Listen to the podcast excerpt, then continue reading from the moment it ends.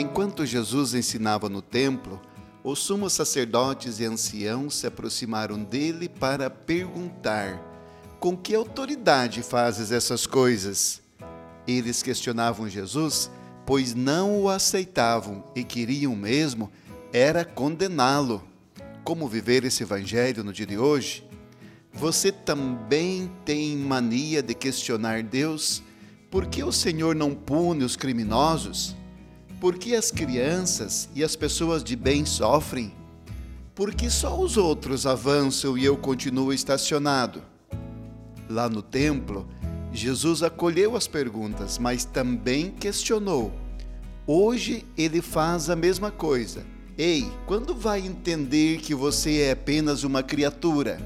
Quando vai realmente me aceitar como seu Deus, que ele ama imensamente?